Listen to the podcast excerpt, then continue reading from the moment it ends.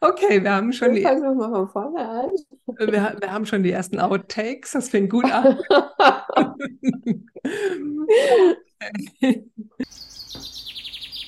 Mein Wildfang, der Podcast. Hier gibt's was auf die Löffel aus dem Leben einer Jagdhundetrainerin. Hallo, liebe Nicole. Hallo, liebe Katja. Ich freue mich sehr, heute deinen Podcast, den Wildfang-Podcast, anzumoderieren. Ah, Sehr aufregend, ein tolles Projekt. Ähm, ja, dann stell dich doch mal kurz vor, wer bist du? Wenn ich dich hier so sehe, wer bist du? Wir kennen uns ja schon Ewigkeiten, liebe Katja, und umso mehr freue ich mich eigentlich auch, dass du diesen Podcast mit mir aufnimmst und bei Folge null sozusagen auch mit am Start bist. Ja, wer bin ich?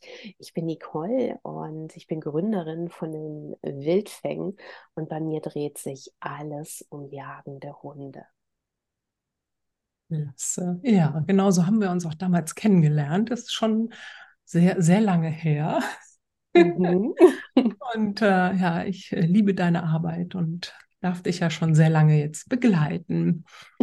Ja, dann erzähl doch mal, ähm, wie kamst du denn dazu, äh, dass sich alles um jagdlich motivierte Hunde dreht? Wie hieß zum Beispiel dein erster Hund? Oh wei, das ist echt schon lange her. Mein erster Hund, das war die Luna, das war ein Pointer, eine wirkliche Jagdsau vor dem Herrn. Und ähm, ja, und das war so das ein, der Einstieg für mich in dieses Thema. Sie hat gejagt wie Sau. Ich wusste nicht, was sie tut. Und ähm, ja, damit hat alles angefangen. Okay. Ja, ja, manchmal kommen ja Hunde in unser Leben, um äh, uns zu bereichern. Und wie ging es dann weiter? Also sie hat gejagt.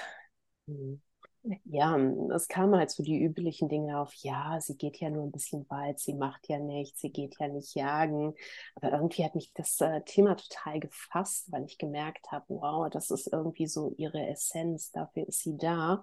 Und war dann ganz mutig und habe den Jagdschein gemacht und habe gedacht, wow, ich kann meinen Hund auslasten, wenn ich den Jagdschein mache. Das war im Prinzip gut gedacht. Aber nachdem ich den Jagdschein hatte, wollte Luna nicht jagen gehen. Sie fand ähm, den Schuss nicht so toll, war schussempfindlich und ich habe auch gemerkt, dass es ähm, das so in dieser Kombination nicht unbedingt ist. Ähm, dass wir nicht unbedingt den Jagdschein machen müssen, um unseren jagdlich motivierten Hund auszulasten, sondern dass es vielmehr dieses Wissen ist um den Hund, um das Wild, um das Miteinander, was es nachher ganz fein macht im Training und uns hier einfach auch noch auf ein anderes Level bringen kann. Ja, klasse. Und äh, dann warst du so neugierig und hast äh, eine Ausbildung gemacht.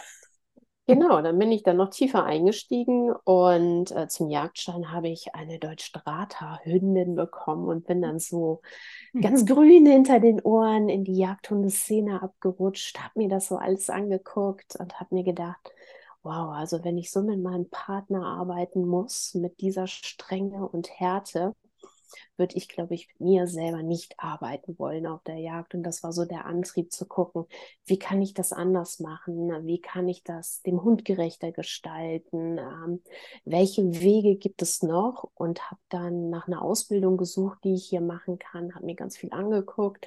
Und so hat sich das Stückchen für Stückchen einfach entwickelt und ich durfte immer tiefer in das Wesen der Jagdhunde eintauchen und in Kombination mit der Jagd war das natürlich fantastisch.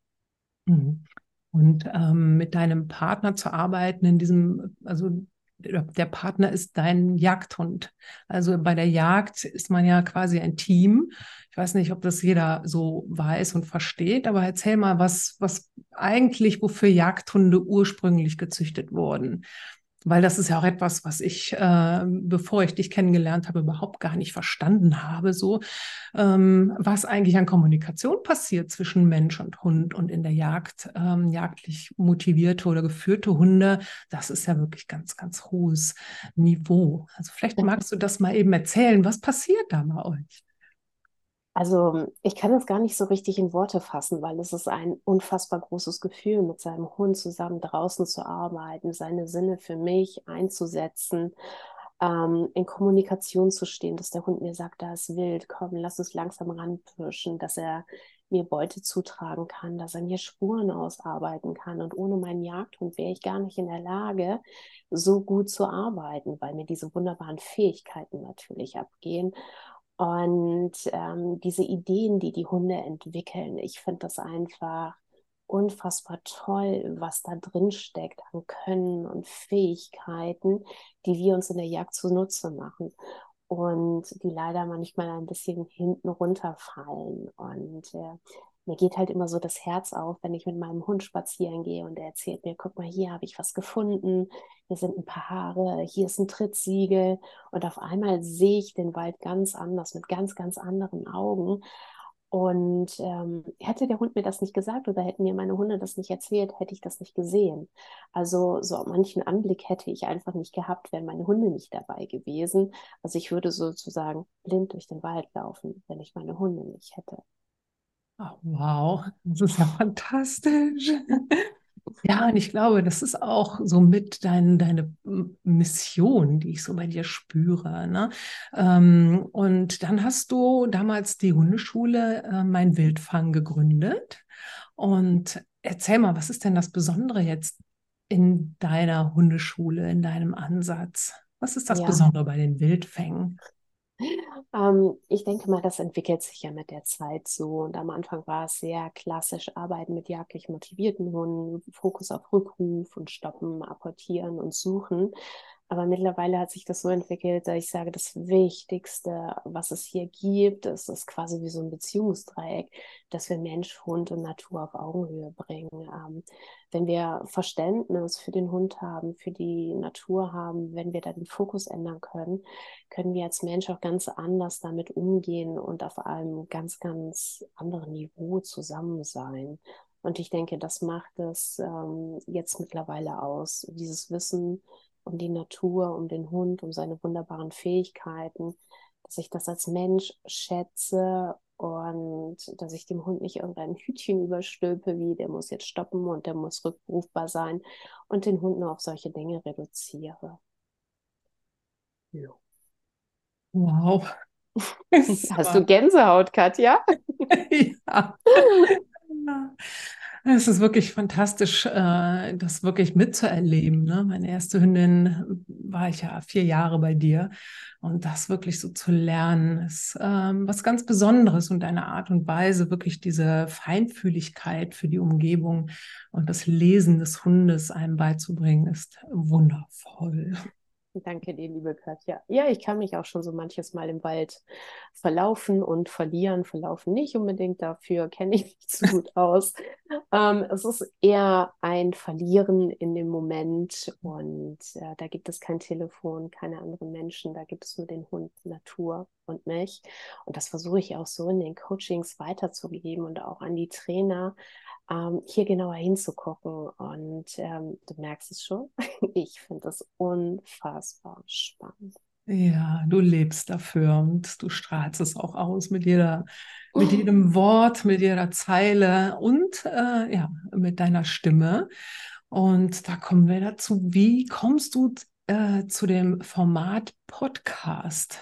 Wie hat sich das so ergeben? Warum machst du jetzt einen Podcast? Eigentlich war das mehr so ein Zufall. Ähm, es, äh, es gab so ein unheimlich gutes Feedback generell auf meine Stimme, ähm, wenn es Coachings gab oder wenn wir telefoniert haben. Und daraus ist auch ähm, eine Coaching-Methode entstanden, dass meine Kunden mich quasi im Ohr haben. Also es gab ja Zeiten, zu denen konnten wir uns nicht sehen und da habe ich ganz schnell eine Methode entwickelt, so dass sie mich quasi im Ohr hatten. Sie konnten mich mitnehmen in den Wald. Ich konnte sie so coachen, obwohl ich gerade nicht dabei war. Und das ist jetzt so Stückchen für Stückchen gewachsen. Und ich habe gemerkt, wie gut das geht, wenn man so nah quasi in den Öhrchen der Trainer oder Hundeleute dabei ist, wie schnell sie in die Umsetzung kommen, wie punktgenau wir da arbeiten können. Und da kam dann so die Idee, wow, warum nicht noch ein Podcast, wo ich euch einfach mitnehmen kann in meine Welt, äh, in die Arbeit mit jagdlich motivierten Hunden, in Themen, die mir unheimlich wichtig sind und die immer so aufploppen. Ich habe immer so Momente, dann habe ich eine Idee und dann darf das einfach raus. ja, wundervoll. Das ist ganz fantastisch und äh, ich freue mich schon auf sehr schöne, viele auch sehr amüsante Folgen, denn das ist ja. auch ein, eine Qualität von dir, wie ich finde. Du hast einen sehr fantastischen Humor.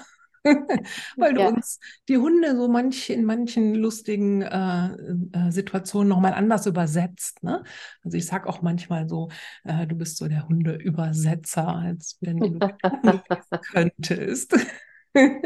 Okay, ja, ich denke, es gibt einige spannende Geschichten, die wir da so erzählen können. Und ja. Hundetraining muss nicht immer bitte ernst sein oder das Thema muss nicht immer bitte ernst sein. Klar, ähm, schafft ein jagender Hund unter Umständen auch Leidensdruck. Aber ich denke oder ich bin fest davon überzeugt, wenn wir das alles mit ein bisschen Humor und Liebe nehmen, mhm. ähm, kommen wir da viel, viel leichter in die Umsetzung. Ja, wunderbar. Das heißt, wir dürfen gespannt sein auf äh, kurze Impulse, auf Einblicke, auf äh, amüsante Geschichten hier bei deinem neuen Podcast. Definitiv, liebe Katja. Fantastisch, ich freue mich sehr.